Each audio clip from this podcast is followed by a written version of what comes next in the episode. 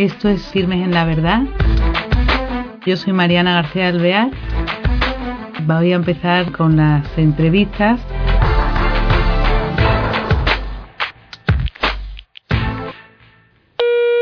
Hola queridos oyentes, bienvenidos a un nuevo programa de Firmes en la Verdad. Tenemos al otro lado del hilo telefónico a un sacerdote legionario de Cristo eh, que tiene mucho que contarnos. Él es el padre Arturo Díaz, él es legionario de Cristo, pero además tiene la peculiaridad de que este año que ha sido año de, Santa Teresa, eh, nos va a explicar el tema, pues ha podido ser capellán de las Carmelitas Descalzas de la Madre Maravilla en el Monasterio de la Encarnación, nada menos.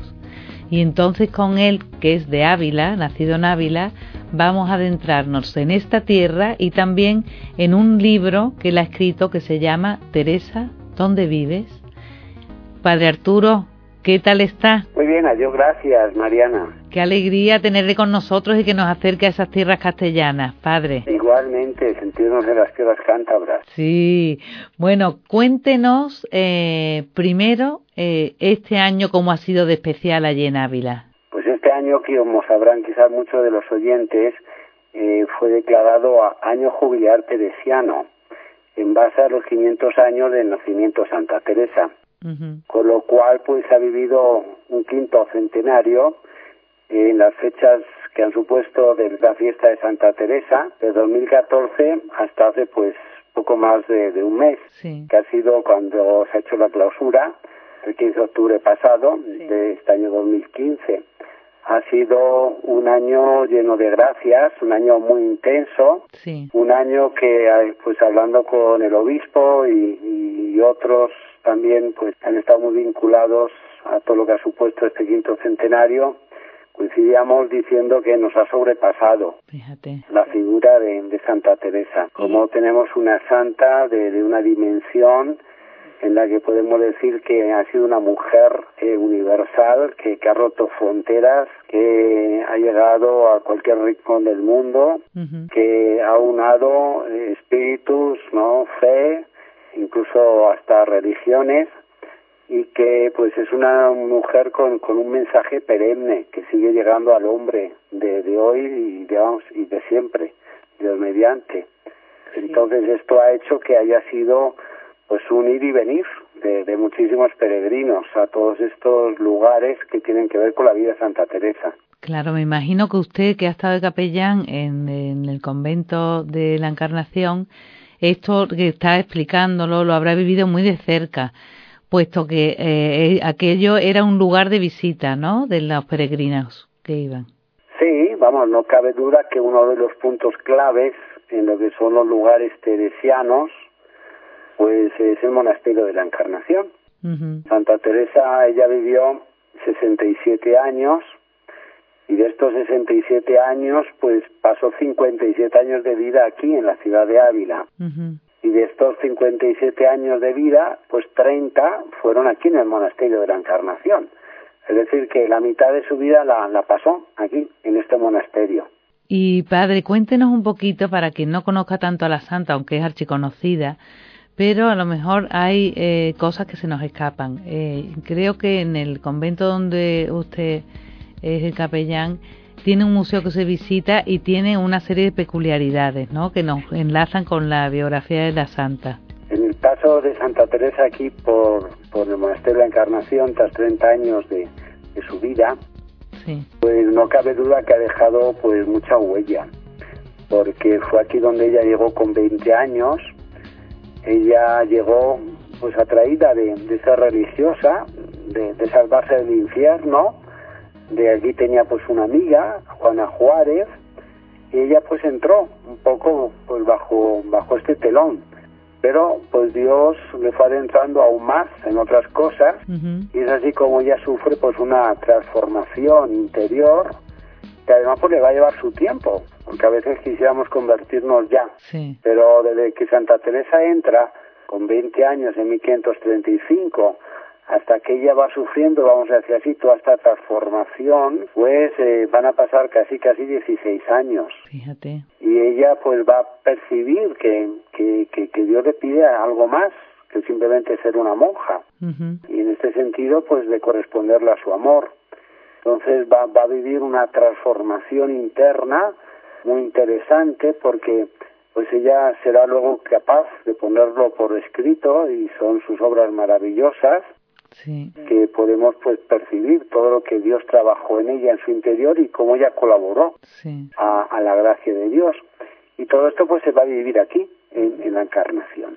Entonces va a haber por ejemplo pues una conversión que tiene delante de un Cristo eh, llagado eh, ante el cual pues siente lo mucho que, que, que, el Señor ha hecho por ella y lo poco que ella ha hecho por el Señor. Y ahí comienza pues todo este periodo, todo este, este, este, esta transformación que hará que, que luego pues tenga toda una serie de, de capítulos, algunos más conocidos popularmente, como por ejemplo la transverberación, cuando su corazón es traspasado por un dardo de amor, por un ángel, y donde siente pues un dolor y a veces un inmenso gozo. Fíjate. También pues ella, comulgando, tendrá pues en muchas ocasiones eh, levitación, es decir, se, se, se elevará del suelo, incluso se cogerá de la reja y dirá al Señor, Señor, a mí no me hagas estas cosas. Y también un capítulo pues muy conocido y de una gran repercusión, precisamente en el comulgatorio es cuando comulga y ve que, que nuestro Señor se le aparece y que le hace entrega de un clavo y le dice ahora sí que eres digna de ser mi esposa, que es lo que se llama el matrimonio espiritual. Y todo esto pues será en medio de muros.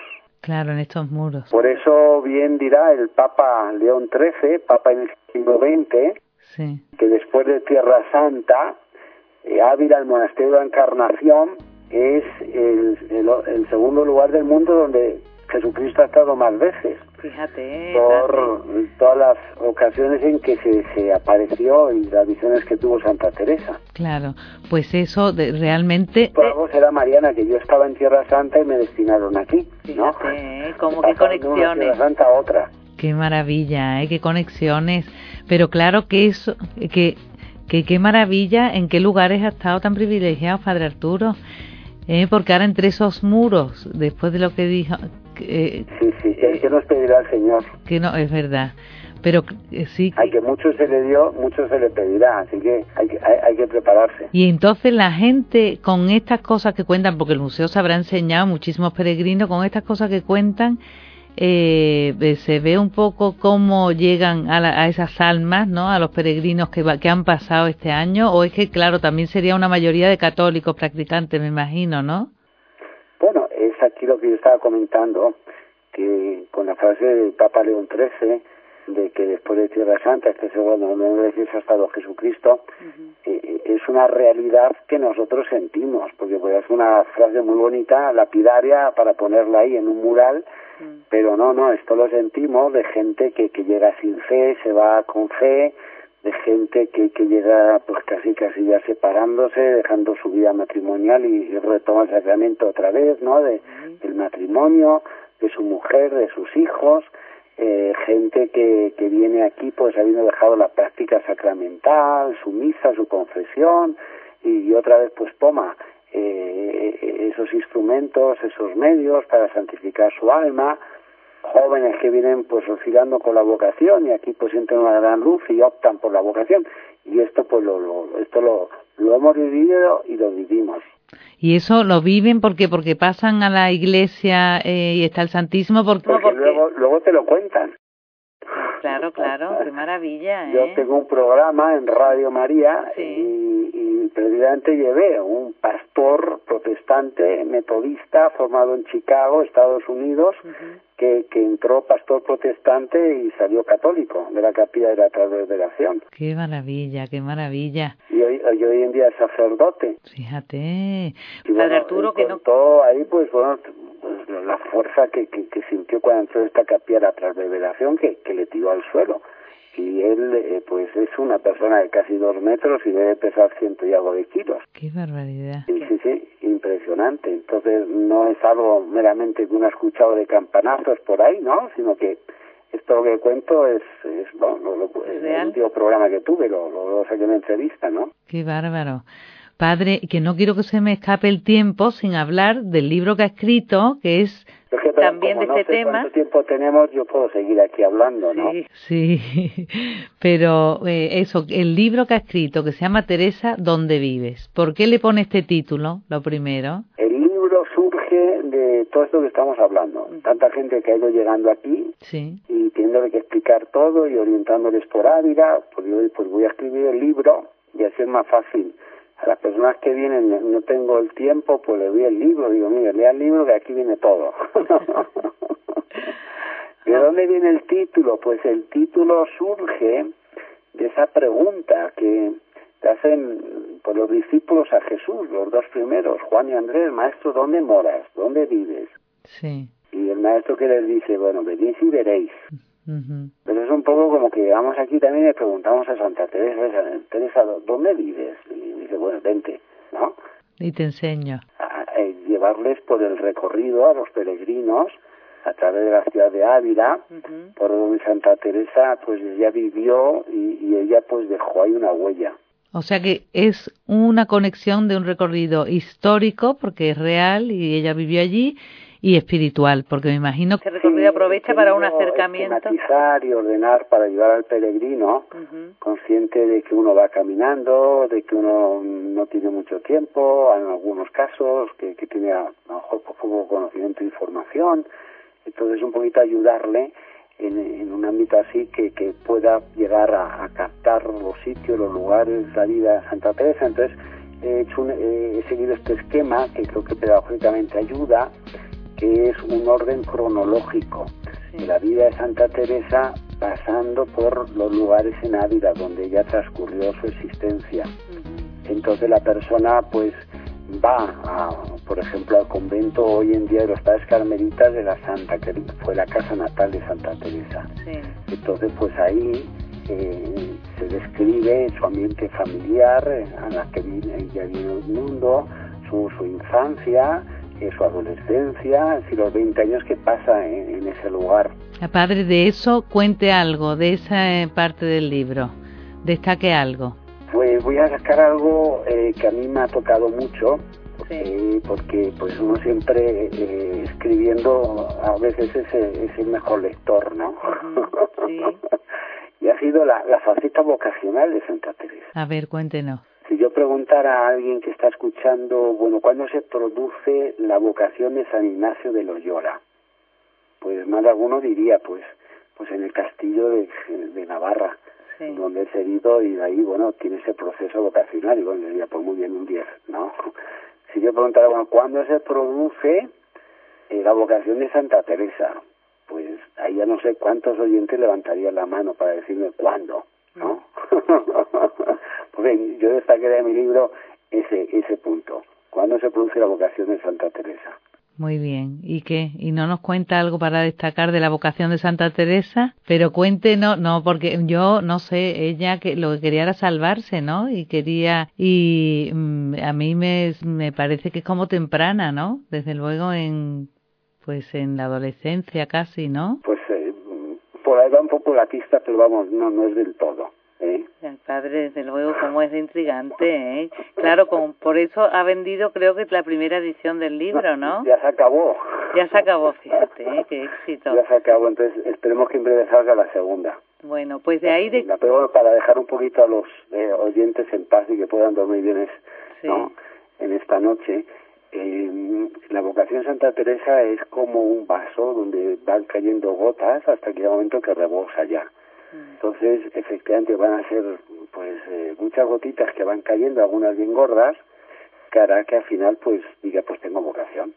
Sí, claro. Entonces, por ejemplo, de esa época que Mariana estaba hablando, pues de la adolescencia, pues ella entrará en ese juego de, de, de la sociedad, de, de, las galas, de los perfumes, de la buena presentación, de las fiestas, eh, irá comenzando a, gustar de ellas, pero a quedar con, con, con, un sabor que, que, no acaba de llenar, ¿no? Y bueno, pues esa será una buena gotita. Sí, claro, claro. Lo que pasa que ella, lo que, bueno, usted ha dicho antes, no va descubriendo a lo largo también de su vocación primera de monja, ¿no? Eh, va descubriendo su otra vocación que Dios le pide más y más y son, claro, empiezan a dar los caminos que Dios le va dando, ¿no? O sea que, sí. claro. Hoy qué interesante, padre. Bueno, cuéntenos. Entonces, otro recorrido es primero la casa natal, después. Sí, pues el recorrido, eh, lo, yo, vamos, lo amparo en cinco, en cinco lugares. Sí. Entonces, eh, el primer puesto es la casa natal, donde transcurre ahí 20 años. Luego está el convento de Gracia, que va a ser el colegio donde ya va a estar interna, de 16 a 18 años. Sí. O sea, decir, va a estar dos años. Y luego ya será el convento de la Encarnación, donde ella ingresa aquí para ser carmelita con 20 años y que transcurrirá aquí en total 30 años. Sí. De aquí ella saldrá después de 27 años y este es el cuarto lugar que es el convento de San José, para emprender la reforma, fundar el primer convento, y ahí es San José. Y ya luego el quinto lugar que yo amparo aquí en Ávila a recorrer, lo he titulado como Tres paradas en el camino. Son tres lugarcitos que dice mucho David Santa Teresa, sí. son un poquito salpicados, pero que valen la pena. Uno es la parroquia de San Juan, donde ella es bautizada, y será por la parroquia de correspondiente a, a su casa familiar. Después también eh, un lugar fuera de Ávila, muy bonito, muy visitado, con una vista fantástica a la ciudad que se llama Los Cuatro Postes, Uh -huh. donde Santa Teresa está pues saliendo de la ciudad a morir a tierra de moros, lleva, eh, acompañada de su hermano Rodrigo, Sí. a los 12 años, bueno, a los 9, Uh -huh. y luego será eh, la catedral, porque ahí se conserva la imagen de la Virgen de la Caridad, que a la edad de 12 años Santa Teresa, al quedar huérfana de madre, pues va eh, con lágrimas en los ojos hasta esa imagen de la Virgen y le dice, pues ahora en adelante tú serás mi madre. Entonces, Mariana, pues estos son los cinco lugares eh, que yo he puesto eh, cronológicamente a recorrer en la ciudad de Ávila tras las huellas de Santa Teresa. Qué maravilla, padre. Pues me parece que es desde luego un complemento estupendo para quien se acerque a Ávila ciudad para conocer lo, no solamente lo, histórico y turístico, sino también bucear un poco en la profundidad, ¿no? Que nos enriquezca, porque esta santa, que esta santa es muy querida para, para, bueno, por su grandeza y después también que ella era una persona que tenía mucha chispa, ¿no? Tenía mucha gracia, tenía el humor español, ¿no? Y quería yo que nos contara, bueno, a mí me impresiona, eh, quería que nos contara también de la Encarnación, que es donde usted estará capellán, quiénes también, qué otros santos, porque había allí cuando en la época de Santa Teresa que estuvieron con ella, que le dirigieron. Sí, hay que reconocer que la época de Santa Teresa, lo que es el siglo de oro español, pues fue un siglo de oro, pues ya no solamente en lo que puede ser arte, literatura, heroicidades, grandeza, sino también de santos, de santos. Es un listado enorme lo que tenemos de santos y tenemos la dicha de que en Ávila, en esta época, pues coincidieron aquí cuatro grandes santos, que va a ser Santa Teresa de Jesús, eh, San Juan de la Cruz, que va además aquí también de Ávila, Uh -huh. un pueblo cercano se llama Fontiveros, Sí.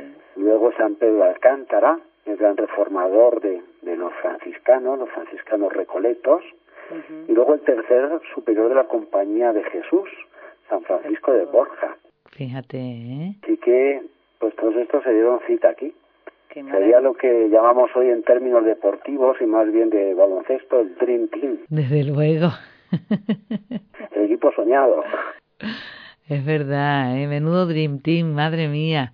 Y entonces, me imagino yo que la gente de Ávila, usted como es de allí, quería también, eh, que tendrá un gran cariño a las carmelitas descalzas, ¿no? A, bueno, a todo, franciscano, carmelitas descalzas, eh, serán como, no, me, imagino yo que serán eso como parte de, de, de la personalidad, ¿no? De la persona de allí, de que, que se ha nacido allí, ¿o no? Sin duda. Hablábamos con gente aquí, del ayuntamiento, de que están en la concejalía de, de, de turismo, de patrimonio, que Ávila eh, es más Santa Teresa y las Carmelitas que las murallas. fíjate. Sí, fíjate con lo que impresionante que son las murallas, porque ahora están Además, emblemáticas, si uno dice Segovia, dice, ah, el, el acueducto, ¿no? Eh, Toledo, eh, el Alcázar, ¿no? Sevilla, donde es Mariana, la Giralda, eh, Ávila, las murallas, pues bueno, eh, si quitamos las murallas, pues, quitaríamos algo muy importante y además muy vistoso, histórico, pero la gente seguiría, se seguiría viniendo, porque viene, viene por Santa Teresa. Claro. Las murallas, para mucha gente, es, es bueno, algo secundario. Es verdad, y bueno, porque claro, es que enriquece tanto. Y estamos hablando de, vamos, de, de, una ciudad que es patrimonio de la humanidad. Claro. Y en este sentido es patrimonio de la humanidad por, la, por, por, por sobre todo por las murallas. Sí, claro, claro. pues bueno, ya esto lo digo de, de, de, de palabras del encargado aquí de, de, turismo sí. y de patrimonio, que o sea, Santa Teresa arroja más, más gente aquí que, que lo que supone pues ya digo, las murallas y no digamos a nivel, a nivel gastronómico, ¿no? Sí, sí, el chuletón, las alubias de Ávila, en las matillas, en fin. Pero mucho más Santa Teresa, sí, sí, sí, totalmente de acuerdo con el de turismo, vamos. Padre, y para, nos quedan cinco minutos, cuéntenos eh, algo que usted quisiera que el oyente eh, sacara de esta conversación de Santa Teresa, de bueno, ya hemos sacado clarísimo que para visitar Ávila lo completo es dirigirse con su libro, ¿eh? Teresa, ¿dónde vives? Porque son los pasos que nos llevan en las dos dimensiones eh, turística y espiritual, ¿no? Pero cuéntenos algo de Santa Teresa y de ese convento de la Encarnación para despedirnos. Pues yo para despedirme, Mariana, sí. lo que diría a los que me están escuchando, que se vengan a Ávila, que, que, que no se lo pierdan. Eso que no se lo pierdan. Sería como si un francés no conoce la Torre Eiffel, ¿no? Muy que, que, no se lo pierdan.